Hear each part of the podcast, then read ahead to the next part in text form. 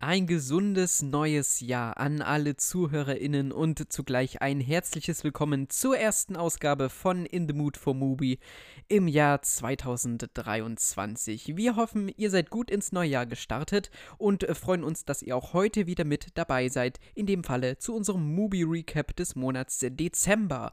Heute geht's unter anderem um die besondere Beziehung von Bewohnerinnen Islands zu ihren Pferden um ein Science-Fiction-Langfilmdebüt, ein japanisches Filmgenre zwischen Erotik und Kunst. Außerdem haben wir zwei Filme im Gepäck, in denen ein Kater eine zentrale Rolle spielt.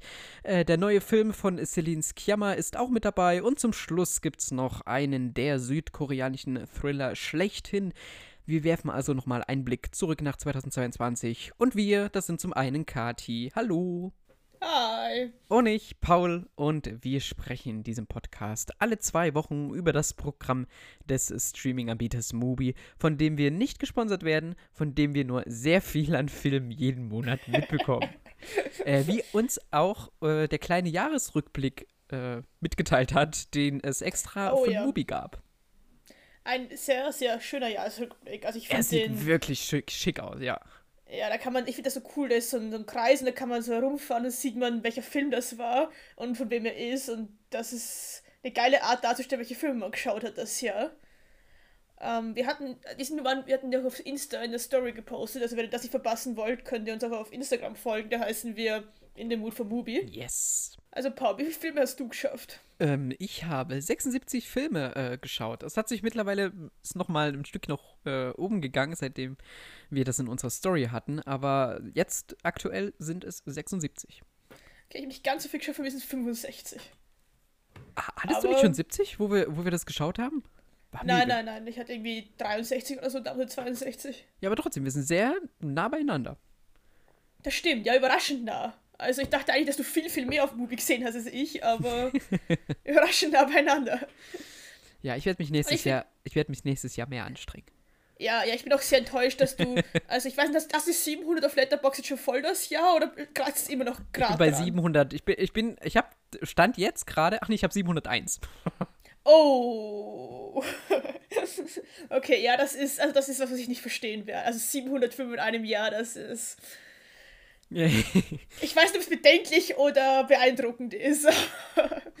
der, der, der Jahresrückblick, der hat ja äh, so mehrere Seiten. Der hat bestimmt noch viel mehr Funktionen, die ich erst auf meinem kleinen äh, Telefon gar nicht richtig äh, gecheckt habe. Aber jetzt, wenn ich sie so groß habe. Also man kann einmal noch Details sich angucken.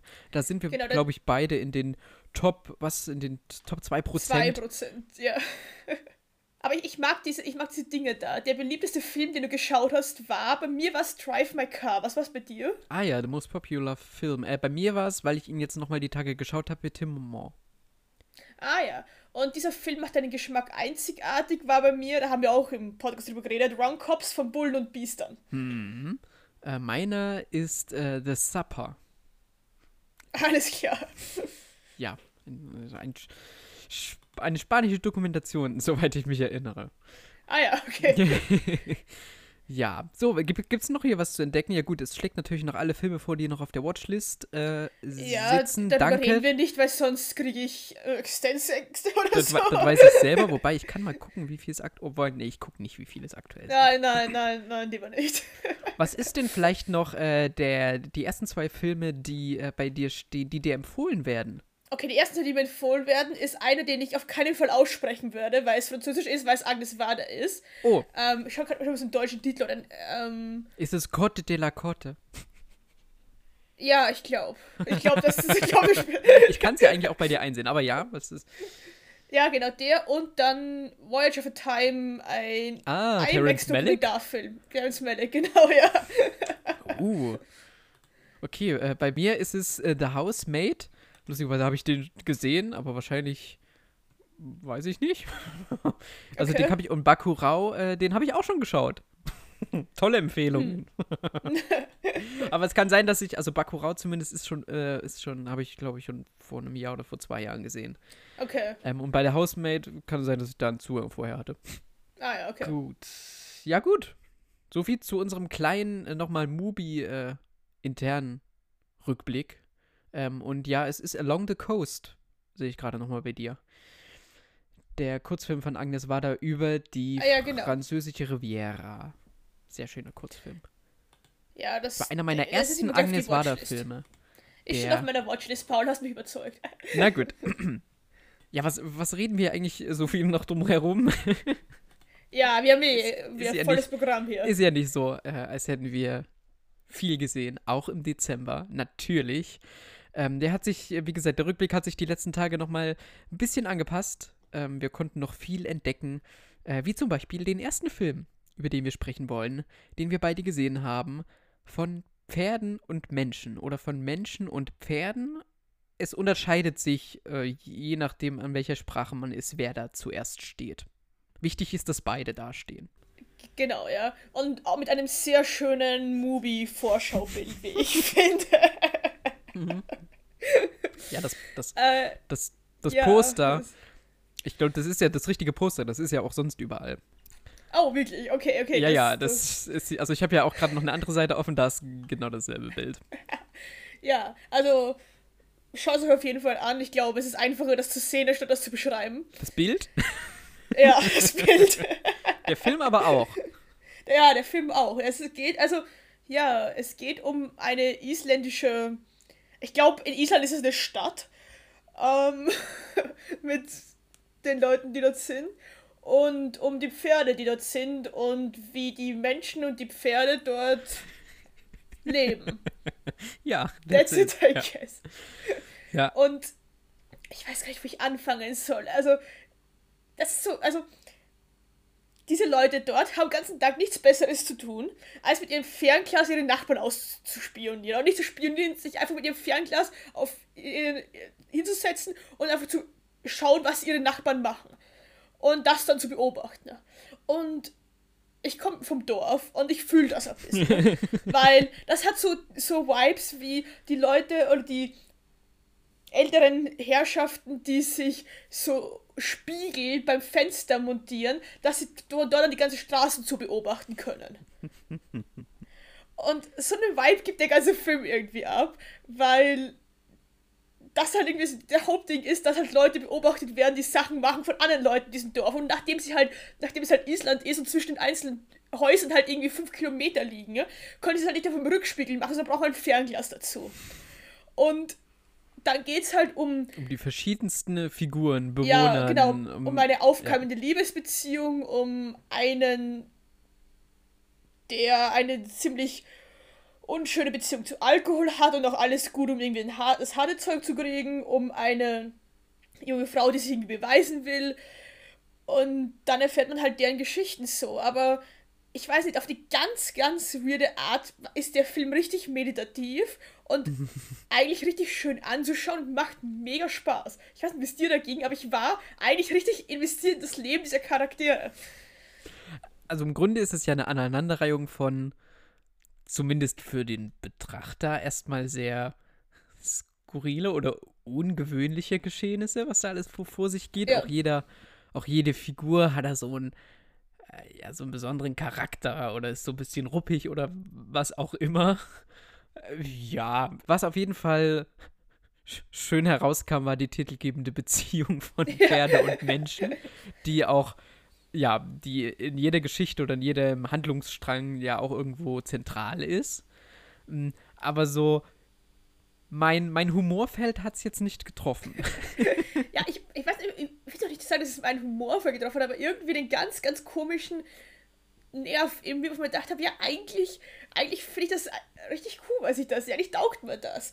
Und es gibt, also, es gibt mehr tote Menschen und Pferde, als ich erwartet habe. so von der Prämisse her. Und auf eine ganz, auf eine ganz meditative Art war ich so, bin ich, war ich das so und war so, ja, also ich bin investiert in das, vielleicht auch auf so einer, aus der gleichen, vielleicht aus dem gleichen Grund wie auch die Nachbarn, die Leute mit ihren Auf einer voyeuristischen Ebene. Genau, Ja. einfach zu sehen, was geht da vor sich. Genau, genau. Vielleicht äh, werde ich auch mal so eine von diesen alten Damen, die sich dann Rückspiegel ins Fenster einbaut, um die Leute auf der Straße zu beobachten. Ich hoffe nicht. ähm, aber nach dem Film ist das vielleicht doch mein Schicksal. Also was, was für mich noch einen Großteil von diesem Film ausgemacht hat, der geht nicht lang. Ich fand ihn trotzdem, also ich musste mich trotzdem da mal davor setzen und das dann alles äh, anschauen, aber ich fand der Einsatz von Musik, den fand ich Oh, sehr ja. schön, weil der Ja. auf ganz viele verschiedene Art und Weisen funktioniert. Also mal illustriert er so eine Szene, mal übertreibt er sie noch fast oder rückt sie in komplett anderes Licht. Dann hast du mal so, keine Ahnung, Volksklänge, zumindest so wie ich mir Volksklänge vorstelle. Ähm, und da, dann eher wieder äh, so äh, Thriller-mäßig oder dann passt sich dem Galopp der Pferde an. Also das fand ich zum Beispiel, das hat mich abgeholt. Ja, ja, nein, verstehe ich. Wie gesagt, der hat mich auf, äh, also mir hat er gefallen, mir hat er, glaube ich, ein bisschen mehr abgeholt als dich. Aber ich verstehe auch immer davor, dass es so sagt, so, Alter, jetzt sitze ich da, ja, okay, nicht mal eineinhalb Stunden, und es tut sich halt im Prinzip nicht wirklich was. Ich bin mir nicht ganz sicher, was hier passiert, warum es passiert, aber ich hatte meinen Spaß damit. Ja, kann man dir, glaube ich, nicht verübeln. Danke. Ja, wie kriegen wir denn jetzt die Überleitung hin? Ja, ich bin mir nicht ganz sicher. Vielleicht von einer abgelegenen Ort zum anderen abgelegenen Ort. Den finde ich nicht schlecht, äh, den Übergang nehmen wir. Sehr gut. Wir fliegen nämlich zum Mond. Genau. Endlich mal ein Science-Fiction-Film. Ja, wir sind ja beide, und das ist jetzt äh, unironisch, weil ich weiß, was ich komme, ist meistens Ironie. Aber was ich sage, ist meistens Ironie, aber wir sind ja beide riesige Science-Fiction-Fans. Das ist halt einfach so. Yes. Ah, Und deswegen glaube ich auch keine Verwunderung, dass wir Moon geschaut haben. Ich meine, bei mir haben damals die ersten zwei Sätze in der Summary beim Movie gereicht, dass ich gesagt habe, den schaue ich, die waren nämlich Sam Rockwell. Und danach war ich so, okay, den schaue ich, weil ich mag Sam Rockwell einfach. Und wenn, äh, wenn man einen Film als Sam Rockwell-Fan schauen sollte, dann ja wohl diese One-Man-Show. Ja, absolut. Ja, also bei mir stand der auch schon sehr lang. Also auch außerhalb vom Movie wollte ich den äh, schon lange sehen, weil man natürlich immer so viel davon hört, ne? Also Moon war Ja. ja schon so, auch im Science-Fiction-Bereich immer einer, das ist eine der Independent-Produktionen der letzten Jahre. Die sollte man als Fan des Genres bestimmt schon mal gesehen haben. Oder der, äh, der gefiel, vielen, zumindest hatte ich das Gefühl in meiner äh, Filmblase. Also ja, ist ein Langfilmdebüt von Duncan Jones, dem der danach Source Code und Warcraft gemacht hat. Oh, oh Source Code, ist es der mit ähm, Jake Gyllenhaal? Jake Gyllenhaal? Ja, den mochte ich. Yep. Fand ich Ja. so schlecht. Ähm, Ja, worum geht's? Also es geht um Sam Rockwell, der am Mond arbeitet und irgendwie zwei Wochen vor Beendigung seines Dreijahres-Contracts steht und er ist dort verantwortlich um diese, das ist eine Abbaustation für irgendeine Energiesource und er ist verantwortlich dafür, dass dort alles glatt läuft. Und ihm geht's eigentlich nicht so gut, er halluziniert auch und er baut dann mit seinem, mit seinem Mond-Rover-Gefährt da einen Unfall und wird dann gerettet und mehr möchte ich eigentlich nicht spoilern, weil ich wusste auch im Prinzip gar nichts über den Film. Ah ja, und er hat noch eine künstliche Intelligenz, die ihm zur Seite steht. Und äh, mit der, das ist eigentlich im Prinzip so sein einziger Kontakt, sein einziger mit dem er reden kann, weil auch die Kommunikation zur Erde nicht funktioniert, also zumindest die Live-Kommunikation nicht, weil irgendein Satellit hinnig ist und er kann nur mit Videobotschaften kommunizieren. Und ja, es ist diese künstliche Intelligenz eigentlich die einzige Person, mit der er wirklich reden kann, oder das einzige Ding, mit dem er wirklich reden kann. Ja, genau. Und mehr möchte ich für die Handlung nicht sagen, weil ich wusste auch nicht mehr. Und ich hatte dann, ich war da so, okay, cool, ich mag die Richtung, die, die das annehmen. Ich habe nicht damit gerechnet, aber ich bin, bin sold. Wie war das bei dir? Ich habe drauf gewartet, dass was passiert, weil ich hatte so im Hinterkopf, okay, irgendwas war, also ich habe den immer so wahrgenommen, als wäre das so ein Film, der jetzt, also der irgendwann so einen kleinen Turning Point hat oder der irgendwas hat, was ihn dann, also wa- was äh, Sam Rockwell jetzt nicht nur da rumlaufen lässt oder so. ähm, deswegen habe ich, ich wusste auch, wie gesagt, wusste nicht genau, äh, was mich erwartet, aber äh, als ich es dann gesehen habe, habe ich gedacht, ach, okay, hier, äh, hier gehen wir lang, okay. Ähm, Ja. ja. also es hat, hat mich nicht abgeschreckt. Ähm, ja. jetzt, jetzt, jetzt, jetzt hätte ich fast, jetzt wäre ich fast über meine Zunge gestolpert und hätte äh, den Twist wieder vorangenommen. Äh, aber das wollen wir nicht. Wir werden versuchen, so ein bisschen drüber Ja, zu reden. Wie schön ist bitte dieser, dieser Roboterbegleiter, dieser, also Ja, was ja normalerweise so der Sidekick ist, ist hier glücklicherweise nicht nur Sidekick, sondern ist ja wirklich so ein, jetzt hätte ich fast gesagt, Lebensgefährte ist es ja irgendwo. Aber ich Ja, finde tja. einfach schon diesen simplen Weg, wie er da mit seinen Smileys kommuniziert, mit dieser, ja doch, ja, Monotonstimme, aber dann mit diesen Smileys, die dann immer so dem Gesagten da dann nochmal so Nuancen zuordnen. Äh, das fand ich sehr schön. Ja, finde ich ja auch. Und ich bin ja generell ein Fan von so Kammerspielen und ich meine, er ist halt am Mond und dort halt in der Basis. Das heißt, dass das Ding zwangsläufig Kammerspiel wird, kann man sich denken, aber auf sowas stehe ich generell und ich finde auch dieses ganze Bedrückende so, okay, man ist jetzt irgendwie drei Jahre von allem, von seiner Familie, von allen möglichen sozialen Kontakten weg. Ja. Man hat keine, keine Live-Verbindung mehr, weil Satelliten kaputt sind. Man kann nur über, über Videobotschaften kommunizieren. Und das ja. ist schon alles sehr beengend und sehr. Ja. Keine Ahnung, man fühlt sich da so, so ziemlich eingequetscht da oben mit ihm in dieser, in dieser, obwohl die, die, diese Station eigentlich für eine Person schon ziemlich groß ausschaut, aber trotzdem da drei Jahre und dann auch seine, seine Schnitzereien, was er da macht und so, also der muss schon sehr viel Zeit haben. Ja, also diese Einsamkeit oder dieses irgendwie Alleinsein, ja gut, eben die, der Roboter ist mit da, aber von ihm kommt halt, es, die, die Kommunikation ist jetzt nicht besonders äh, vielfältig ja, oder genau. zumindest, also auch gefühlstechnisch. Du hast halt da diese drei Smileys von äh, super bis so geht so und dem roten, mm, jetzt bin ich traurig oder ärgerlich Smiley. Aber ansonsten kriegst du halt emotional so gar kein Feedback.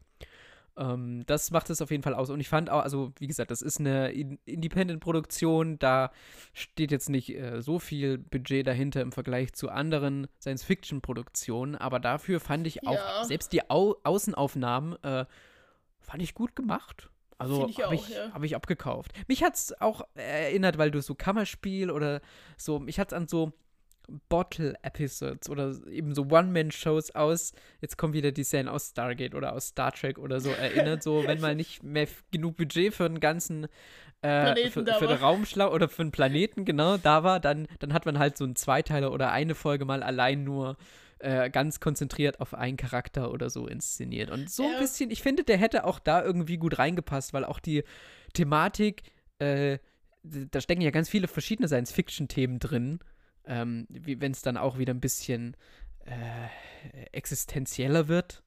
Ähm, mhm, Gerade ja. äh, in der Auseinandersetzung, die es dann gibt. Ähm, ja, ich hatte so ein bisschen, ich weiß nicht, wie es dir da gegangen ist. Also ich fand dadurch, dass man sich in diesem Film auch jetzt nicht auf einen sonderlich großen Zeitraum konzentriert, ähm, waren die Figuren, also ist man bei den Figuren eigentlich relativ an der Oberfläche geblieben. Ähm, es ja. ist jetzt nicht so, dass mich jetzt Sam Rockwell, auch wenn ich finde, dass er gut gespielt hat, so mich mit seiner Figur so richtig da zu sich geholt hat. Und ich äh, dachte, okay, ich will jetzt unbedingt wissen, was mit ihm passiert oder wie das Ganze ausgeht. Ja, ich, also, ich weiß, was du meinst, aber ich finde vor allem, wie man, wenn man mitbekommt, wie er da so gar keinen Kontakt zu irgendwem hat, ich finde schon, dass man da dann ja, okay, dieses Gefühl schon so mitleidet. Ja.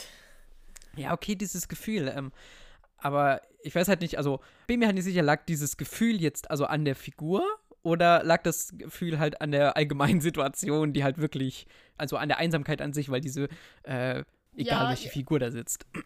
Schon, ja, stimmt schon, aber ich finde schon, dass auch wie, wie er das spielt und wie, wie er dann auch darauf reagiert, wie er dann diese Videobotschaft von seiner Frau und so sieht, ähm, dass das schon dazu beitragen hat, dass ich dann so war, ah, der Arme, Alter, und jetzt hat er kein Live-Signal, da gehen, der, der eine, die eine Maschine da ist irgendwo stecken, blieb nur da raus und alles, also ich habe das schon, ich habe das schon Mitleid mit dem gehabt, muss ich wirklich ehrlich. Ja, ja. Aber ja, finde ich ein sehr, also ich bin froh, dass ich ihn endlich mal gesehen habe, so wie du, war der auch bei mir schon länger auf der Liste da, weil man ja wirklich immer hört, so ja, das sollte man mal gesehen haben, bla bla bla. Und ich bin echt froh, dass ich ihn jetzt endlich mal gesehen habe, weil ich fand das einen sehr, sehr soliden Sci-Fi-Film. Ja, vor allen Dingen, weil man in dem Bereich, also ja, klar, es kommt jeden, jedes Jahr kommen ein paar Science-Fiction-Filme, die aber dann meistens, ja, ich weiß nicht. also du sagen, eher selten, ungeil sind.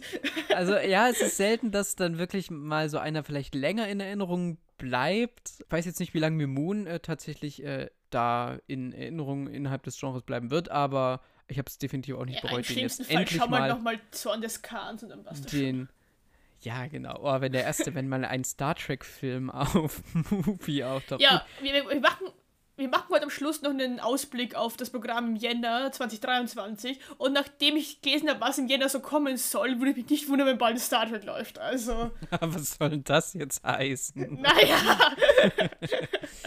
ja, gut, ich glaube, das mit äh, Star Trek hat sich mit Paramount Plus erstmal ein ja, bisschen. Ja, das stimmt. Es sei denn, äh, Agnes Varda kommt nochmal zurück und inszeniert einen Star Trek-Film. Oder Quentin Tarantino. Französisch, ein Franz Content du Vieux wäre auch cool, wenn er nicht ein Star Trek-Film. Das ist dann oh. Star Trek. Und dann.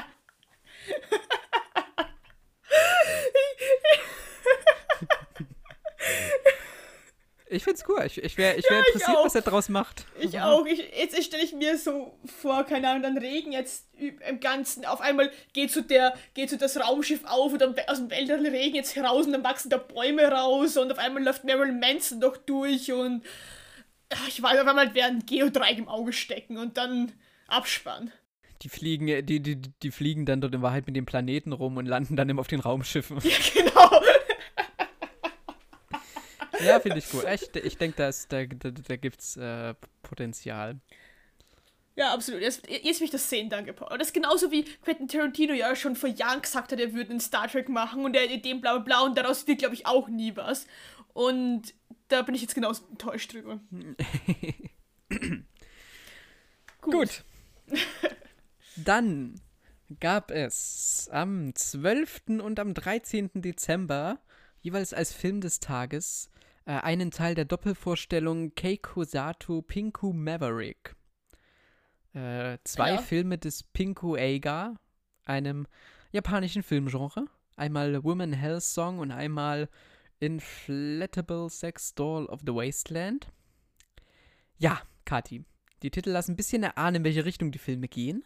Ja, und ich habe keine von den beiden gesehen, aber ich bin sehr gespannt auf deine Ausführung ja, ich möchte auch an der Stelle eigentlich gar nicht so sehr über diese beiden Filme sprechen.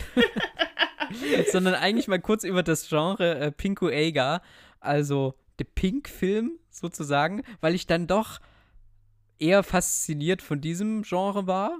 Gut, wie viele Seiten bist ähm, du vorbereitet? Sechs Seiten oder so? Ich, äh, ich hab Zeit. Vielleicht erstmal, Kathi, du, du, hast ja die beiden Filme nicht geschaut, aber welche Assoziationen stellen sich denn jetzt bei dir ein, wenn du jetzt so hörst, so Pink-Film? Oder vielleicht so die beiden Filme. Was verbindest also, du mit der Farbe Pink? Oder mit also, dem, mit dem, mit der Überschreibung? Also ich weiß, das, sie klingen, also der, das Genre und diese, vor allem diese Women Hell Song klingt irgendwie so wie entweder harte Filme, also irgendwie sehr frauenstarke Filme auf jeden Fall. Jo. Kommt also, wahrscheinlich drauf an, in welche Ecke man äh, das des Pinku Eiger ähm, okay, man schaut. Ja. Aber, Aber es handelt sich. Ja, ja, bitte. Aber es handelt sich erstmal um äh, erotische Filmproduktionen. Deswegen hat man die äh, vorher, bevor dieser Name Pinku Eiga. Ich spreche so aus, als wüsste ich, wie es ausgesprochen wird. so, mein Japanisch äh, beläuft sich derzeit auf wenige Worte, äh, die ich in einer App gelernt habe. Leider. Ähm, also erotische Produktionen. Ähm, deswegen hat man die äh, vorher auch Eroductions genannt, also Mischung aus Erotic Productions. Ah, ja. Ist, ist auch ein interessanter Titel, Eroduction. Geht Eroduction, auch irgendwie ja. ganz leicht von der Zucker. Ja, absolut. ähm, die wurden von, oder die werden und wurden von Independent-Produktionsfirmen inszeniert, äh, teilweise auch bis heute noch. Das ging so in den 1960ern los und dann bis heute in so verschiedenen Wellen, wie man es jetzt so richtig von Filmgenren und Filmepochen kennt. Äh, die hatten meist nicht viel Budget, die minim hatten minimale Produktionszeiträume, waren dann ungefähr eine Stunde lang äh, und hatten dann meist auch eine bestimmte Anzahl an Sexszenen dabei, die dann vor allem damals zumindest auch äh, ein vor allen Dingen volljährig männliches Publikum angesprochen haben. So, und nun war die war zu der Zeit, in der die äh, ersten da erschienen sind, die japanische äh, Zensur äh, sehr streng, sodass beispielsweise keine Geschlechtsteile oder der Schambereich oder sowas äh, nicht gezeigt werden durfte. Und die Regisseure mussten deshalb so ein paar Wege finden, um eben das Ganze so zu inszenieren, dass es irgendwie durch die Zensur kommt. Und dadurch ha. mussten die halt so zu ein paar künstlerischen und super kreativen Kniffen greifen, um das eben zu verdecken oder was auch immer. Oder so zu inszenieren, dass es halt nicht das halt nicht das zu sehen war, was äh, den Film eben dann äh, zensieren würde. Und hinzu kam eben verdammt interessant, so inszenatorisch. Also wie die Filme dann wirklich ausschauen, klingt das verdammt interessant, wenn sie halt wirklich Sexszenen drehen, ohne da explizit was zu zeigen. Ja, also hinzu kam auch noch, dass die eben äh, nur geringes Geld hatten und dann halt auch mit den Mitteln da so umgehen mussten, halt mit dem, was sie hatten. Und da entstanden halt tausende solche Produktionen bis heute und dann auch weitere Untergenre und äh, sehr viel mehr dazu. Ich habe euch mal unten in der Beschreibung ein paar Videos und Texte verlinkt, die ich da so ein bisschen, wo ich mich durchgeklickt habe und mich dazu ein bisschen belesen habe, die ich gefunden habe und die ich als Einführung, äh, beziehungsweise vielleicht auch als Weiterführung da äh, sehr interessant fand. Und also es sind natürlich schon äh, Filme mit erotischen Themen oder die haben die haben irgendwas so in der Handlung, so. Aber es waren jetzt nicht nur Sexszenen oder was auch immer. Der Begriff steht jetzt auch nicht für die gesamte japanische Pornoindustrie oder so. Aber es gibt schon immer so eine Rahmenhandlung, sag ich mal. Und die ist jetzt auch, also, stehen mehr im Fokus als in anderen Ländern. Also es ist nicht also, so pizzabotenmäßig oder so. nee, da, da, kommt jetzt keiner ähm, äh, und brüllt einmal durch das japanische Dorf Alarm oder so. ähm, in, dem, in den beiden Filmen, die es bei Mubi gibt, da ist es, äh, glaube ich, einmal eine Rachegeschichte einer Frau ähm, und einmal die Geschichte eines Privatdetektivs, der da angeheuert wird, um eine Frau zu finden. Und es gibt mit Sicherheit diskussionswürdige Filme in dem Genre. Gesehen habe ich noch nicht viel weiteres davon. Aber was ich zumindest über die beiden jetzt auf Mubi sagen kann, die sind von ihrer Herangehensweise gelegentlich schon sehr experimentell. Und also, das stört dich ja allgemein von Schwarz-Weiß und bunt, über Einstellungen, Kontraste. Schwarz-Weiß stört dich ja auch, ja, das wissen wir ja alle. Blick, Blickwinkel. Also es kommt schon irgendwie so eine ganz eigene Art des Filmemachens dadurch. Das jetzt über diese ganzen anderen Sachen, also über, wie gesagt, die Gewaltdarstellung, ha, ich es weiß klingt aber alles sehr interessant, was du sagst. Ich, ich bin vorsichtig interessiert daran, oder zumindest an den zwei Filmen, die auf Movie sind, wenn du meinst, dass man die äh, gut schauen kann, weil mich jetzt diese ganze Machart, Inszenierung, die ganze Geschichte dahinter schon sehr reizt. Wie gesagt, um die Machart oder um das mal mitzunehmen, muss man wahrscheinlich auch nicht den ganzen Film sehen, sondern es reicht wahrscheinlich, wenn man sich mal die erste Viertelstunde oder so ansieht, weil ich sag mal so, also da werden auch bestimmte Triggerwarnungen am Anfang auch nochmal groß, glaube ich, eingeblendet. Ähm, und also in Sachen was Gewalt oder was sexuelle Gewalt gegen Frauen, was Vergewaltigung und so weiter angeht, da sind die schon teilweise nicht ohne. Auch wenn sie es, wie gesagt, dann immer nicht so explizit zeigen. Also zum Beispiel ohne Geschlechtsteile oder so. Ähm, aber die beiden Filme, äh, dann bin ich auch gleich fertig mit meinem Monolog hier. Ähm, die, ja, du, ich höre gern Podcast, Paul, keine die, Angst. die sind beide von äh, Keiko Sato produziert. Und das ist eine Produzentin, die eben viele solcher Pingu-Egas produziert hat, äh, unter dem männlichen Pseudonym Daisuke Asakura, unter dem sich auch noch andere Frauen oder andere Produzentinnen versammelt haben. Und die wurde mal auf der Berlinale interviewt, ist ebenfalls verlinkt, hoffentlich, ähm, wo sie so ein bisschen etwas über die Zeit damals erzählt hat, wie, wie es eben dazu kam, diese Filme zu drehen und wie sie die Drehbücher ausgewählt haben. Also ja, da gibt es so richtige Drehbücher dahinter. Äh, da es damals keine Computer gab, hatten also diejenigen gute Chancen, die auch eine schöne Handschrift hatten. da wäre ich draußen. ja, vor allen Dingen dann, oh ja. Ähm, und ja, also zwei Filme auf jeden Fall gibt es davon auf Mubi. Tiefer dahinter in diese ganze Sache einzutauchen, fand ich spannender eigentlich fast als die Filme, aber ja. Ja, dann klingt auf also diese ganze Hintergeschichte ist auf jeden Fall sehr spannend. Also ich bin echt. Ja, es war auf jeden Fall eine kleine Reise, durch, durch die ich mich geklickt habe. Ja, ich freue mich immer, wenn man dann durch so Filme irgendwelche Hintergrundgeschichten, was immer, die dann im echten Leben stattfinden, so kennenlernt, weil das sind Sachen, die, wenn wir diese Filme nicht auf Movie erschienen werden, hätten uns mit der Sache wahrscheinlich nie beschäftigt und werden dann nie drauf kommen, dass es dieses gan diese ganze Genre, diese ganze Industrie, diese ganzen Sachen gibt. Das finde ich immer sehr spannend. Also, also in tiefer eindringen kann man auch noch dann im, wahrscheinlich in verschiedene Facetten. Äh, da gibt es dann noch den, den Roman Porn, die Pinku Violence, dann den Rose-Film, also das ist dann quasi das homosexuelle Pendant zu dem. ähm, also da gibt es auch nochmal ganz viele innerhalb dieses Genres nochmal Facetten, äh, in der man wahrscheinlich, wenn man noch ein bisschen mehr Zeit hat, ich habe mir das jetzt die, die letzten, äh, eigentlich heute Vormittag, nochmal so ein bisschen zusammengelesen, um nur, mal, um nur mal so einen kleinen Einblick zu geben und wie gesagt, für alle Interessierten oder die sich einfach mal noch durch dieses Genre ein bisschen durchlesen wollen, habe ich äh, unten was verlinkt. Ich bin mir selbst noch nicht ganz sicher, ich muss mir noch mal ein Bild äh, zu diesem Genre bilden, ähm, aber ja, Gut, auf die nächste Überleitung bin ich gespannt, Paul. Wir von da jetzt. weißt du, wer auch kommt?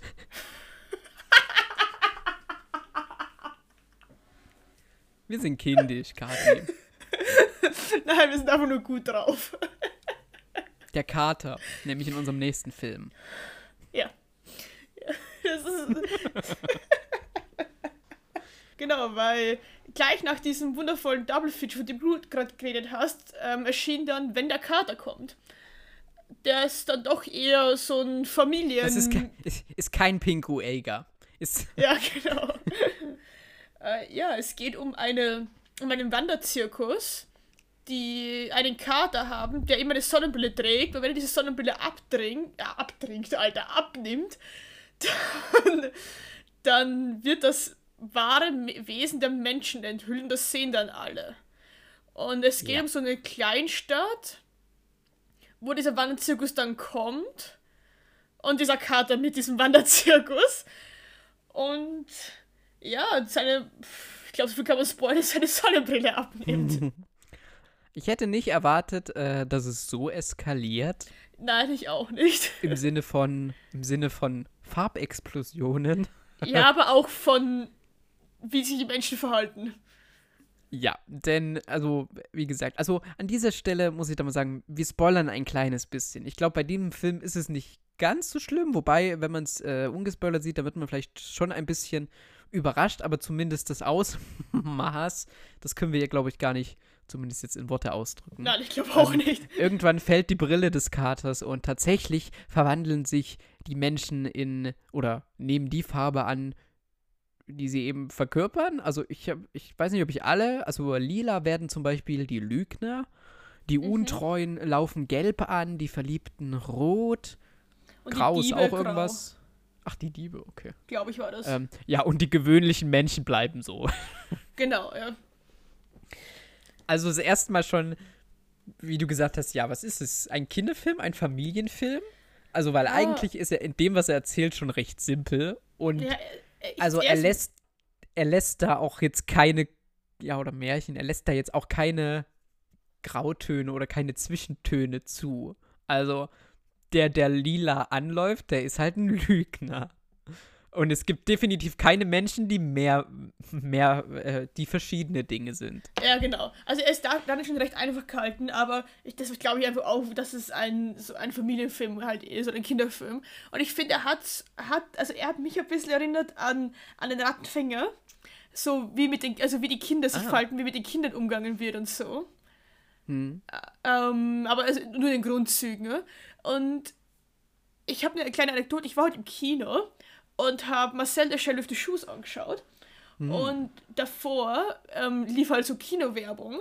Und da war Eigenwerbung für das Kino, in dem ich war. Und die hatten daneben als Bild dieses, ähm, wenn der Kater kommt, diese Frau mit dieser Katze mit dieser, mit dieser Brille. Und ich weiß, ich weiß bis heute nicht, warum dieses Bild da war. Aber ich war mit meinem besten Freund, ich war so, der Film lief erst auf Movie, den habe ich geschaut.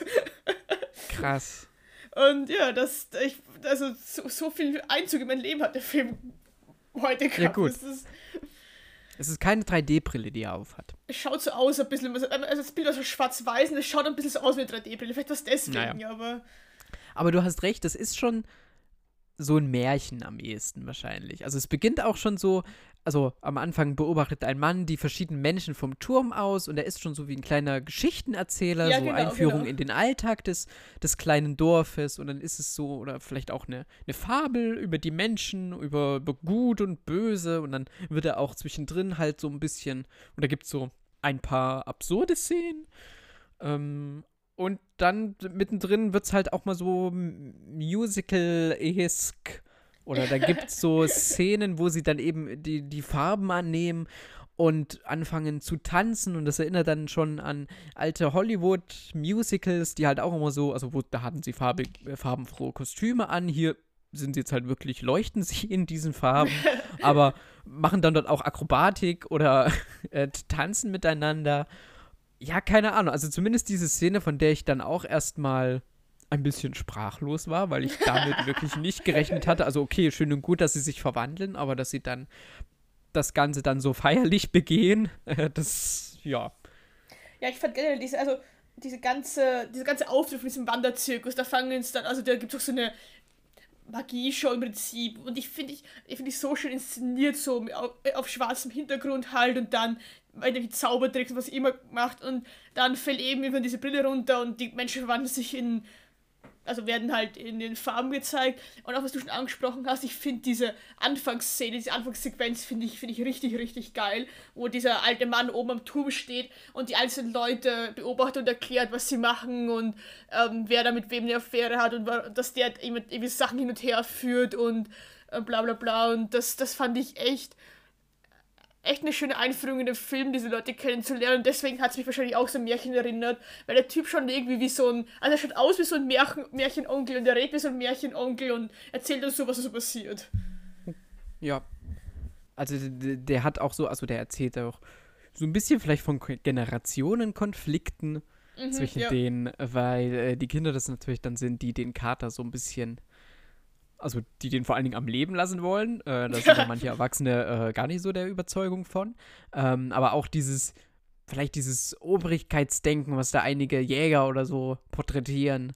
Das ja, so ein oder der Direktor oder so. Auf halt. die, genau, auf die Schippe genommen oder ein bisschen überspitzt. Es gab noch, es gab noch eine schöne, eine schöne kleine Absurdität, ähm, wo die da äh, also schön in Anführungszeichen, wo sie da einen, einen Vogel erschießen, um ihn auszustopfen, oh, ja. nur um dann mit dem durchs Büro zu rennen, damit es so aussieht, als wenn es der Vogel fliegen, fliegt. Ja, ähm, ja das war. Ja, genau. Ähm, ja, also ein kleiner, weirder, aber irgendwie doch sehr schöner Film, der äh, dann doch irgendwie mehr ausartet, als ich am Anfang gedacht habe. So, wir bleiben bei einem Kater, oder? Ja, wir bleiben bei einem Kater, nämlich einen Kurzfilm bei einem Kater, der sich passenderweise Short Story nennt. Ähm, wo es um einen mit Katzen den Kater geht, der irgendwie durchs Land sind auf eine Vogelscheuche trifft. Ja. Und dessen Plakat so ähnlich ausschaut wie das Plakat von Whitney Houston, I Wanna Dance with Somebody. Ja, das war eine sehr schöne Schöne Parallele. Ähm. Ja, ich habe die auf Letterbox habe ich die zwei Plakate nebeneinander gesehen und auf dem einen Plakat steht Whitney Houston mit so ausgebreiteten Armen, oben steht so drüber Whitney Houston bei der Dance with Somebody, auf dem anderen ist die Vogelscheuche eben oben, die auch halt ihre Arme so links und rechts weg hat und oben drüben steht eine Short Story. Von der Farbgebung nicht so gleich, vom Motiv her schaut sich schon sehr ähnlich. Aber ja, ja, das stimmt, ja. Und wir haben hier wieder ein, also noch ein Märchen wenn man es so möchte. Also ich fand, der hatte schon eine sehr märchenhafte Stimmung. Ja, absolut. Surreale Stimmung, ja. Mit dieser Katze, mit diesem, mit diesem Mantel und so und dass sie dann irgendwie auf ihre Journey da aussetzt, um das Wertvollste im Leben zu finden, ist dann schon irgendwie sehr märchenhaft. Mhm. Wir haben auch ein Voice-Over. Ja, das, das Ganze begleitet. Es wird auch, ansonsten wird wenig gesprochen und dann ist es natürlich diese Inszenierung von Vigan heißt der, glaube ich, der, äh, wo ich weiß, viele Fans äh, des Regisseurs schon lange auf ein neues Werk warten, äh, weil er, wie hieß sein Journey into Night, glaube ich, vor ein paar Jahren da zumindest nochmal einige Anhänger in, um ihn geschart hat. Äh, und jetzt kam zumindest, ja, dieser kleine Kurzfilm, der diesen Stil oder diese Inszenierung von ihm sehr gut aufgreift. Ja, also das kann ich nicht beurteilen. Ich kenne nur den von ihm. Aber ich war auch diese Spielereien, die er hat. Also es gibt dann diese, diese dritte Person, die diese Katze trifft. Ich bin mir ziemlich sicher, dass diese ganze, diese ganze Sequenz ähm, rückwärts ist. Ah, interessant. Bei mir rückwärts ist es schon ein bisschen her, dass ich wurde. den gesehen habe. Weil wie er da aufsteht und wie er sich dann anzieht und die Sachen so herfliegen, das sind so typische Dinge, wie also sie wegwirfst und dann spielst du so rückwärts ab und du schaust aus, als würden die Sachen in deine Hand fliegen. Ja, das kann sein, ja. Und ich bin mir ziemlich sicher, dass diese, dass diese ganze Sequenz da mit dieser dritte, also diesem dritten Mann, den er da trifft, dass die komplett äh, eben halt aufgenommen wurde und dann rückwärts abgespielt wurde. ja. Und ja, das hat mich, das finde ich halt, ich finde sowas schön, ich finde sowas toll, wenn solche Sachen ausprobiert werden, wenn solche, wenn mit sowas gespielt wird. Ich, ich finde es fällt nicht, nachdem auch, äh, liegt auch wahrscheinlich daran, dass ich die Sprache nicht kann. Aber wenn man halt das nur sieht und nicht hört, fällt wahrscheinlich auch nicht so auf, dass, äh, dass, es, dass es ein Rückwärts ist, was ich, von dem ich halt ausgehe. Aber ich fand diese ganze, diese ganze Inszenierung auch mit diesem, mit diesem mit diesem Zug da und das alles, ich fand das, Ja. ich fand das genial. Also das hat mich, das hat mich ordentlich, also geflasht. Wir mögen ja nur mittlerweile so surreale Sachen. Ja. Und wenn sich dann so verschiedene Dinge da in einem, das ist ja nur ein Kurzfilm, da kombinieren, ähm, das war schon alles sehr schick. Wusstest du, dass das äh, produziert wurde, das von einer Firma für Katzenprodukte?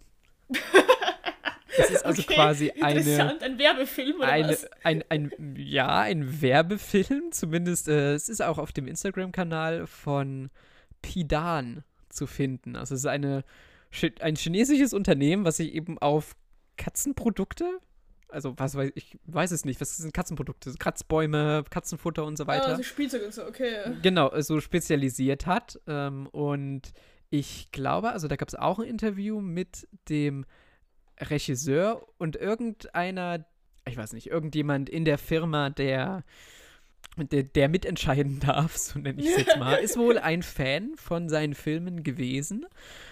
Und Ah. ja, dadurch ist dann irgendwie diese äh, Kollaboration zustande gekommen. Und ja, er hat ihn dann trotzdem, also Bigan hat, ähm, die Firma hat ihn dann trotzdem das machen lassen, was er eben machen wollte. Und so ist das irgendwie äh, zu diesem Kurzfilm gekommen. Ja, cool, das ist, das ist interessant, aber das ist irgendwie, das ist eine coole Geschichte. das mag ich. Ja, Ja. ich meine, es geht um eine Katze, Katzenprodukte, das Ja. Überschneidung Also es ist, es ist jetzt auch nicht so, dass da jetzt so in jeder zweiten Einstellung da jetzt ein Produkt zu Ja, sehen nein, ist. gar Zumindest habe ich es hab ich's nicht gesehen. Vielleicht war es so gut getan, wobei dann wäre es nicht die effektivste Werbung. Wobei, ich glaube, es ist auch eher, also jetzt nicht direkt ein Werbefilm, sondern halt einfach so ein, ja, guck mal, wir laufen jetzt auch, der lief ja auch auf diversen Filmfestivals. Ähm, damit, können, damit kann man ja auch werben, so von wegen einen Kurzfilm. Oder so wie hier, was hatten wir vor einigen Ausgaben, diese, ähm, diese Modemarke, die da diese Oh, ja. feministischen Kurzfilme Stimmt, stimmt. gedreht ja. hat. So sowas in die in die Richtung ist es dann eher, wo die dann vielleicht ausgestattet wurden oder vielleicht stand mal ein Ausgestattet von Hintergrund. Vielleicht gab es während der Produktion dann nur so Dosenfutter oder so. Ich weiß es nicht. Oh, die Armen. Ähm, ja, nee, aber das fand ich auch ein, äh, einen äh, interessanten äh, Fakt dazu. Ja, absolut. Ein, sehr cool. Aber ja, ein, also da geht auch nur 15 Minuten, kann man sich auf jeden Fall mal anschauen, wenn man auf, auf so Spielereien mit Bild und allem steht. Fand ich, fand ich sehr schön und wie gesagt, dauert nur 15 Minuten, also da ist nichts faul dabei. Ja, genauso wie der Regisseur quasi die Katzenzubehörsfirma unterstützt hat, supportet der nächste Film jemand anderes. oh Gott. Ja, die Übergänge bauen ein bisschen ab, aber der nächste Film, den ich äh, gesehen habe, Und sie äh, war von Anfang an Titel, nicht gut, das heißt. hat den Titel Support the Girls. Und das Uh. war der, ja, der Film, der am 24. Dezember kam. Oh, ein Weihnachtsfilm. Äh, nein. okay. Aber sozusagen, wobei, das muss ich auch sagen, das konnte ich zumindest so ein bisschen über die Feiertage so beobachten. Da waren die Filme jetzt mal nicht unbedingt die deprimierendsten. Da waren auch mal so Das Komödien ja, oder es war mal etwas leichteres Kino, als wie man es jetzt vielleicht aus anderen Monaten. Ich guck dich an, Obwohl ich- Oktober. Das Ähm. Jahr, glaube ich, gar keine so richtig Debris-Film gesehen habe. Ja, nee, die schaue ich ja immer. Ja, eh. Aber ich meine, ich hatte, wir hatten auch schon Monate, wo ich auch, also, wo ich auch schon die ganze Debris-Scheiße Ja, ja, gesehen ja. habe. Aber, Wenn ihr herausfinden wollt, welcher Monat das war, dann hört doch unsere Folgen von Folge 1 nochmal. genau. Und schreibt es dann in die Kommentare. Genau, richtig. Ach, ja, genau. Ja, Support the Girls ist ein Film, den mache ich ganz kurz. Ist ein Film von Andrew Bujalski. Eine ja, Komödie kann man sagen. Also es geht um den Alltag in einer Sportsbar, also so eine Bar, wo es Sportübertragungen gibt und die vorrangig von Männern besucht wird. Ähm, da sind ein paar hübsche Kellnerinnen und der Fokus ist quasi auf der Chefin oder zumindest auf der Chefin des Ladens, äh, auf der Teamchefin. Also man folgt so ihrem Alltag, sie hat so viel um die Ohren, in, dem, in der Sportsbar wurde, da wurde eingebrochen, sie ist gleichzeitig privat auf Wohnungs- oder auf Haussuche, dann gibt es vielleicht auch da in der Bar mal so ein paar Männer, die mal ein bisschen ausfälliger werden, die schmeißt sie raus, äh, sie muss Leute einstellen, sie muss Leute feuern, äh, dann kommt noch ihr Chef kurzfristig zu Besuch und jede Mitarbeiterin, also es geht hier wirklich um dieses Kollektiv an Mitarbeiterinnen, die hier wirklich im Fokus stehen. Und da haben eben die einzelnen Frauen auch nochmal Sorgen und Nöte. Sie hat immer ein offenes Ohr für die ganzen. Sie versucht jedem irgendwie so ein bisschen ihr Mitgefühl oder ihr offenes Ohr zu schenken. Sie überdenkt das, sie freut sich. Und, ach ja, keine Ahnung, also der wird nicht langweilig, der schildert eben so mehr oder weniger eine kur einen kurzen Zeitraum, der sich da diesem Alltag widmet. Das ist jetzt keine reine Komödie oder es ist jetzt nicht so, dass ich lachend da vom Bildschirm gesessen habe, aber der ist ja, so ein bisschen Drama, ein bisschen, äh, der ist auch vielleicht nicht immer besonders tiefgründig, aber dafür, dass es eben der Einblick in so einer begrenzten Zeit ist, finde ich, wird hier äh, der Zusammenhalt zum Beispiel unter den Kolleginnen sehr schön hervorgestellt. Ein kleiner, äh, ganz, wie nennt man das, unschuldiger Film. Ja. Genau. Ja, vom Zusammenhalt einer Gruppe Frauen gehen wir zum nächsten Zusammenhalt einer Familie. Ja, das kann man so sagen. Ähm, du darfst den Titel gern aussprechen, weil ich werde mich hier nicht blamieren. Petit Maman. Genau. Den ich jetzt auch endlich gesehen habe, weil er jetzt auf Movie läuft. Also es geht um eine Familie, also die Oma stirbt und daraufhin fahren, fahren in, das, in das Haus von der, von der Oma, um es auszuräumen. Und auf einmal verschwindet die Mutter und äh, die Tochter trifft im Wald ein Mädchen, das so heißt wie ihre Mutter und aber halt so alt ist wie sie im Prinzip, also auch irgendwie neun Jahre oder so. Und die beginnen sich dann zu befreunden. Das ist einfach ein sehr schöner und menschlicher Film auf jeder seiner Ebene. Also von der Beziehung von der, von der Tochter zu der Mutter und zu Oma und zu ihrem Vater bis hin zu der Beziehung zwischen den zwei Kindern ist er einfach nur schön. Ja, also die Mutter zieht sich ja quasi zurück, weil sie damit ähm, erstmal nicht zurechtkommen kann, dass sie da jetzt dieses Haus ja, genau. der Großmutter quasi ausräumen ähm, und da halt nochmal schauen ähm, und da ja auch Nächte verbringen und so weiter. Und in einem alten Kinderzimmer halt. Hier, genau. Also das alles, die ganzen Erinnerungen, die wir ja dann auch so ein bisschen lebendig geworden sehen.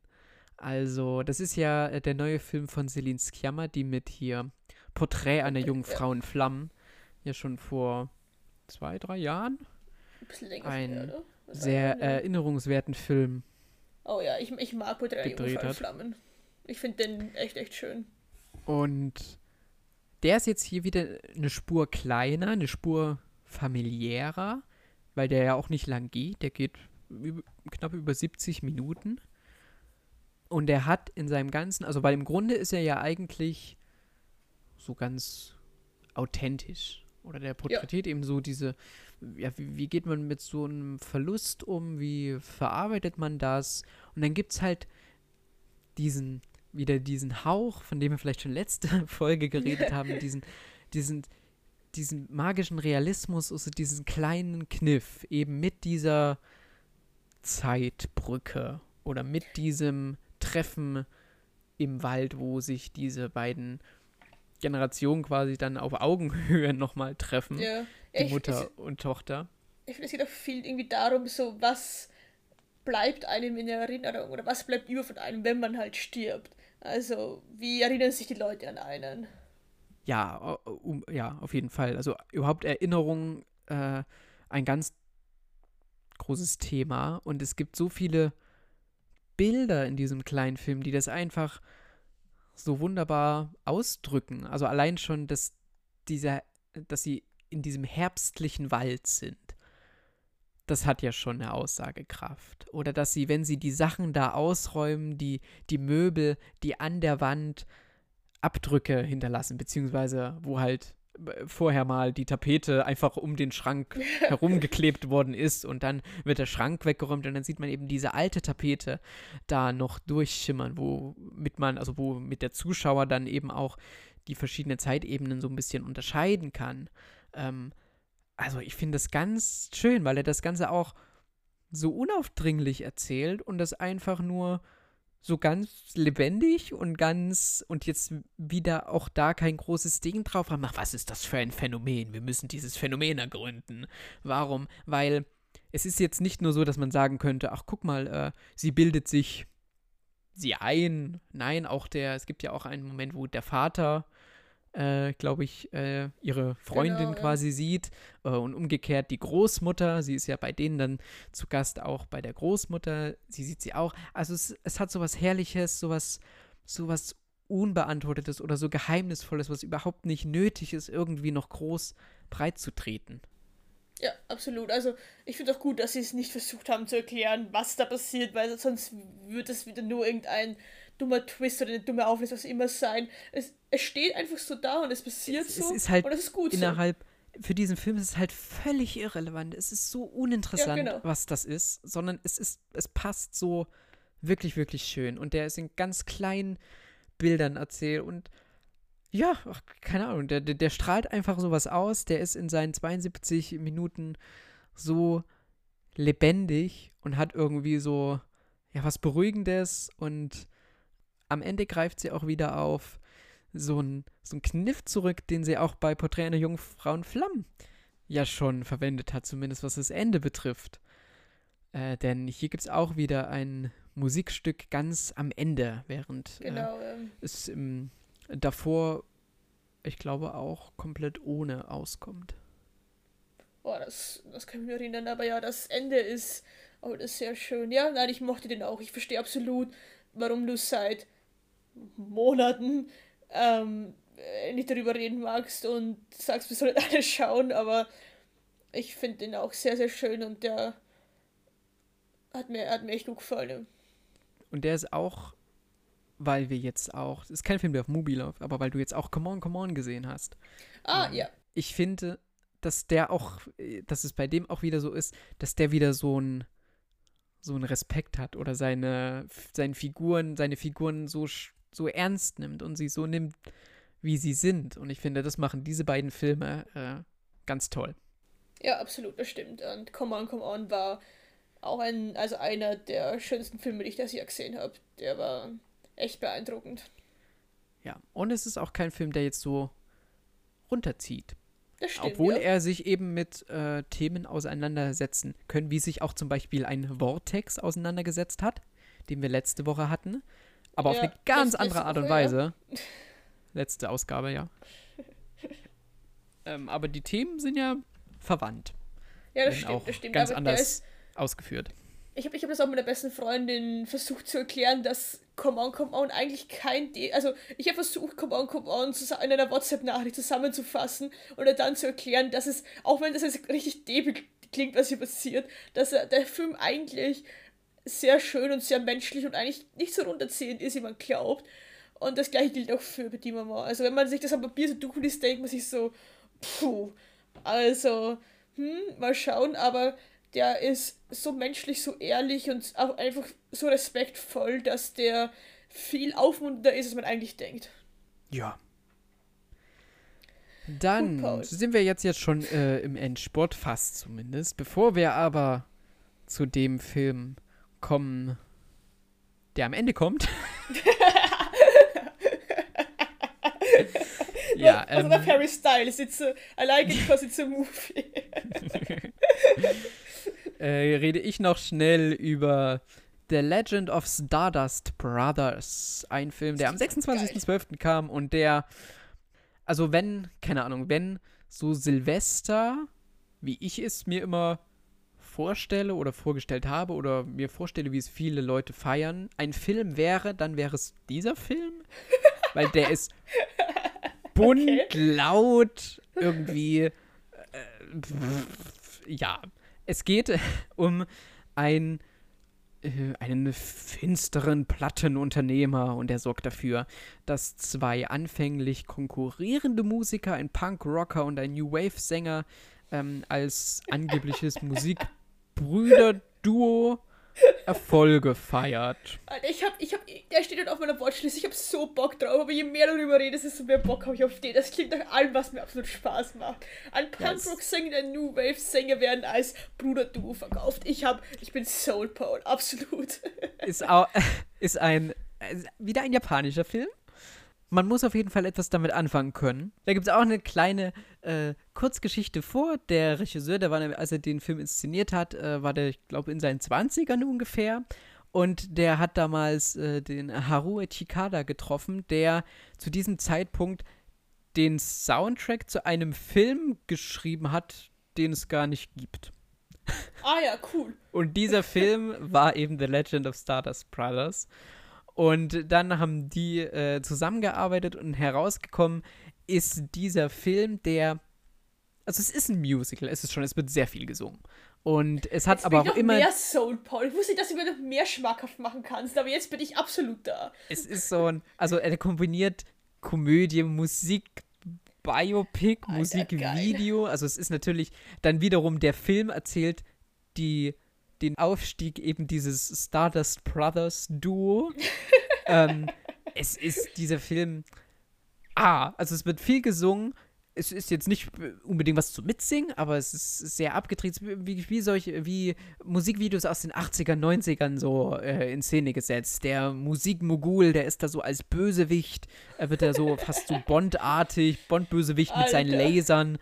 Äh, ist er so, der ist auch mal, der ist auch mal voller Klischees und mal sehr überdreht, aber irgendwie, ich glaube, es ist ein gute Laune-Film für diejenigen, die etwas damit anfangen können. Ja, Alter, da ich, du hast mir so schmackhaft gemacht gerade. Ich habe so Bock drauf. Ich freue mich schon auf den Show. Sehr drüber. Ähm, der zwischendurch ist er auch mal animiert. Also der, der, der, würfelt auch alles zusammen, was er, äh, was er da mitfindet. Ähm, überspitzt dieses ganze Musikbusiness natürlich auch oder dieses ganze dieses ganze Erfolg feiern. Was steckt hinter dem Erfolg? Oder was sieht man denn? Also, die Zuschauer sehen nur die Brüder, aber es sind in Wahrheit gar keine Brüder und allein wären sie wahrscheinlich nichts wert, weil sie nur als Duo funktionieren. Also, da hat er auch so ganz viele wilde Vergangen, die bestimmt auch schon in anderen Filmen vielleicht auch noch mal ernster oder tiefgreifender behandelt wurden. Ähm, aber der Film ist ein bisschen Party stellenweise. Und ja, ja, sehr cool. Nein, ich, ich hab Bock drauf. Ich schaue ihn auf jeden Fall an. Er ist auf meiner Watchlist. Ich habe es noch nicht geschafft bis jetzt, aber das klingt nach was, was mir sehr viel Spaß machen wird. Gut. Gut, dann kommen wir zum nächsten gute Laune-Film, oder? Nämlich Old Boy, den ich schon vor einem Jahr oder zwei Jahren geschaut habe und du, Paul, jetzt erst kürzlich. Ich habe ihn, genau, ich habe ihn mir angeschaut, bevor er noch auf Mubi gestartet ist, damit ich noch ein bisschen darüber nachdenken kann. also, vorneweg, ich finde Old Boy einen sehr, sehr, sehr guten Film, der mich beim ersten Mal schauen, das war, glaube ich, so mein, mein erster Schritt so ins koreanische Kino. War so Old Boy und der hat mich damals richtig, richtig umgehauen. Den fand ich richtig, richtig gut richtig düster, richtig eklig, richtig schmutzig und der hat mich damals richtig fasziniert und immer noch ein Film, äh, den ich regelmäßig denke, wo mir Szenen wirklich hängen geblieben sind, die sich immer noch teilweise vor meinem inneren Auge abspielen. Ja, also man kommt nicht drum rum um Oldboy. Sei es, weil er nun auf sämtlichen äh, Listen oder auf Empfehlungen. Also er kommt immer wieder. Es muss nicht mal das südkoreanische Kino sein, allgemein ja mittlerweile, was Thriller oder so angeht.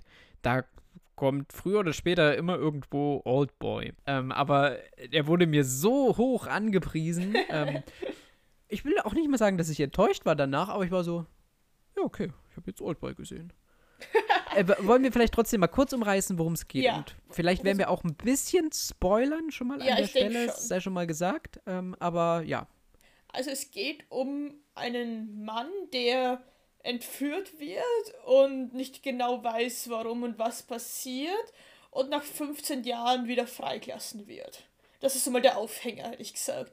Und dann versucht er herauszufinden, warum er entführt wurde, wer ihn entführt hat und kommt bei einer Restaurantbesitzerin unter und ja, die, die kommen sich auch näher und er versucht eben, also er hat immer Teigtaschen zum Essen bekommen in seiner Gefangenschaft und er probiert sich jetzt im Prinzip durch alle Teigtaschenläden, die er finden kann und versucht herauszufinden, welche Teigtaschen das waren, um herauszufinden, ähm, wer entführt hat, warum er entführt wurde und was das eigentlich alles auf sich hat. Ja, und dann kommt er da irgendwann drauf. Und, und dann, dann passieren Sachen. Wird's wild. Ja, dann Also natürlich ist der, der Film ist, ne, würde ich sagen, ja am ehesten, zumindest habe ich es in meiner Wahrnehmung so mitbekommen, für diese Rachegeschichte. Für das, was genau. er erzählt. Vielleicht auch so ein bisschen für seine Action, die er zwischendrin gerne, also die, die Szene da im Gang wird ja immer gerne als ja, die Referenzszene dafür genommen und die ist auch wirklich toll inszeniert. Wobei ich den Abschluss, muss ich sagen, den Abschluss, wo er dann da im Fahrstuhl steht und da ja. einfach die ganzen Leute dann rausfallen, die fand ich irgendwie unfreiwillig ja. komisch. Das hat mir so ein bisschen der Intensität ge äh, genommen. Versteh aber alles, ich, ja. was, da, was davor passiert ist, das war schon, boah, wie sie, wie sie ihn da zurückdrängen, äh, zurückdrängen oder er sie, also alle nacheinander fertig macht. Das ist schon sehr eindrucksvoll gefilmt, ja. Das stimmt. Und ich glaube, wir werden hier jetzt mal spoilern, aber ich glaube, der Film ist auch sehr bekannt für seine Abschlussszene, wo er sich die Zunge rausschneidet dann. Mhm. Ich habe das Gefühl, wenn man was, wenn man Oldboy nicht gesehen aber irgendwas über Oldboy irgendwie gehört, dann ist es normalerweise, dass er sich am Schluss selber die Zunge rausschneidet. Ja gut, siehst du, das, das hatte ich zum Beispiel noch nicht. Also okay. diesen, das hatte ich nicht. Ich kann wirklich, also diese Szene im Gang, die, okay, die kannte, okay. also die kannte ich ah. sogar schon von Bildern her. Ähm, das ja, ja, andere äh, war vielleicht Gefühl, schon zu, dass, zu tieferes. Das, ja dass, dass die Leute immer das überreden und wo sie sagen, davor hat es ihnen dann so grausam, das fanden sie so ekelhaft dann. Ähm, ich muss sagen, für mich gibt es eine viel, viel ekelhaftere Szene in diesem Film. Und das ist, wenn er das erste Mal in diesem Restaurant ist, dann isst er ja, da kriegt er was zu essen zu ihr und da isst er ja. so einen lebenden Tintenfisch. Ja. Und das finde ich so ekelhaft. Ja. Das ist ich glaube, eine der grausigsten Szenen, die ich jemals in einem Film gesehen habe. Der zappelt auch noch so und alles und ich finde das. Diese, das mit der Zunge und das alles, damit habe ich gar kein Problem gehabt. Aber diese Tintenfisch-Szene, ich glaube, wenn ich wirklich die ekelhafte Szene in dem Film raussuchen müsste für mich, dann wäre die ganz, ganz, ganz hoch oben. Bedrückende Zustimmung meinerseits. Ja, okay, gut. ja, also das, das, das fand ich tatsächlich auch. Also, puh der ist ja überhaupt nicht zimperlich. Also in allem, was er macht. Nein, äh, gar nicht. Die Gewalt und Blut äh, spielt ja hier eine ganz große Rolle. Aber ich stimme dir dazu. Irgendwie war das auch eine der Szenen, wo ich, wo es mich am meisten geschüttelt ja. hat. Ja, da war ich echt so okay. Also, wenn das jetzt so weitergeht, dann Halleluja. Aber wie gesagt, ich fand alles danach dann nicht mehr so ekelhaft und nicht mehr so schlimm, wie diese, wie er da sitzt und dieses Ding. Und das ist das, also, wenn ich an diesen Film denke, dann ist das das Erste, was mir einfällt. Dann kommt dann die Szene im Gang und das mit der Zunge und bla bla bla. Oder auch das, was man in den Rückblenden dann sieht. Aber diese Szene, die, die wird mich auf meinen Lebtag nicht mehr loslassen. Ich weiß gar nicht äh, so richtig, äh, warum ich nicht doch noch euphorischer jetzt rausgegangen bin. Also, ja, ich kann es gar nicht so richtig, ob es vielleicht daran lag. Also, auch die Hauptfigur, die ist natürlich kein Sympath. Ja, also wir haben Fall. ja wirklich nur äh, unsympathische Figuren. Das ist ja aber auch gar nicht schlimm für einen Film. Äh, der kann es ja trotzdem mitreißend erzählen. Aber irgendwie hat mich diese habe ich mit dieser Figur dann nicht so sehr mitgefiebert, als dass ich dann unbedingt wissen wollte, wer jetzt, was da alles dahinter steckt. Also so ein bisschen schon, natürlich, weil wenn man sich den Film anschaut, dann will man den Film ja auch für irgendwas gucken. Aber es ist jetzt nicht so, dass ich da äh, mir die Fingernägel abgekaut habe, ob er denn nur endlich äh, denjenigen zur Rechenschaft ziehen kann, der ihm das alles angetan hat. Ich weiß es nicht. Vielleicht ist es vielleicht. Okay, ich weiß, dass bei mir damals anders war. Ich war da schon so, okay, ich möchte jetzt wissen, was da los ist, warum der da einfach 15 Jahre ähm, gefangen gehalten worden ist und wie das alles, also wie das alles zusammenhängt, wie die Figuren miteinander in Beziehung stehen, wer da jetzt wer ist. Also mich hat das damals schon also soweit ich mich erinnern kann, ordentlich gefesselt und ordentlich mitgenommen. Ich bin da schon so an der Edge of My Seat gewesen, war so, okay, jetzt gib mir die Auflösung, zeig mir, was hier passiert. Und was man ja auch sagen muss, also bei der, bei der Auflösung, da ist es ja auch nicht nur, dass er dich da jetzt so hin, ja, der war es, weil. Pff, ja, okay. Da, der hat sich ja da schon was ausgedacht. Ja, absolut. Also das ist ja jetzt nicht so, äh, nicht so einfältig oder so, sondern da steckt ja wirklich dann eine ganze Geschichte da, da nochmal dahinter. Das ist auf jeden Fall was, ja. Ich glaube, wenn es nur so eine simple Auflösung wäre, würden wir da jetzt auch nicht so über diesen Film reden. Aber nee, das, wahrscheinlich also das, nicht. Dann wäre es halt, dann wäre es halt wirklich ein, äh, ja, so ein Rache-Thriller mit ein paar guten äh, Genau. Action-Splitter-Einlagen und was weiß ich. Ähm, es wird auf jeden Fall sehr kunstvoll gestorben. Ja, das ist, das ist eine schöne Beschreibung. Es wird kunstvoll gestorben, mag ich. Aber wie gesagt, eine absolute Empfehlung von mir. Ich finde den sehr, sehr, sehr gut. Und lass sich von Paul nichts einreden. Ja, pff, ja, ey, also guck den. Ähm, äh, ich hab, ich werde äh, Teil 3 noch schauen. Ja, genau. Und dann werde ich nochmal mein Abschlussfazit äh, fällen. Och, ja, was.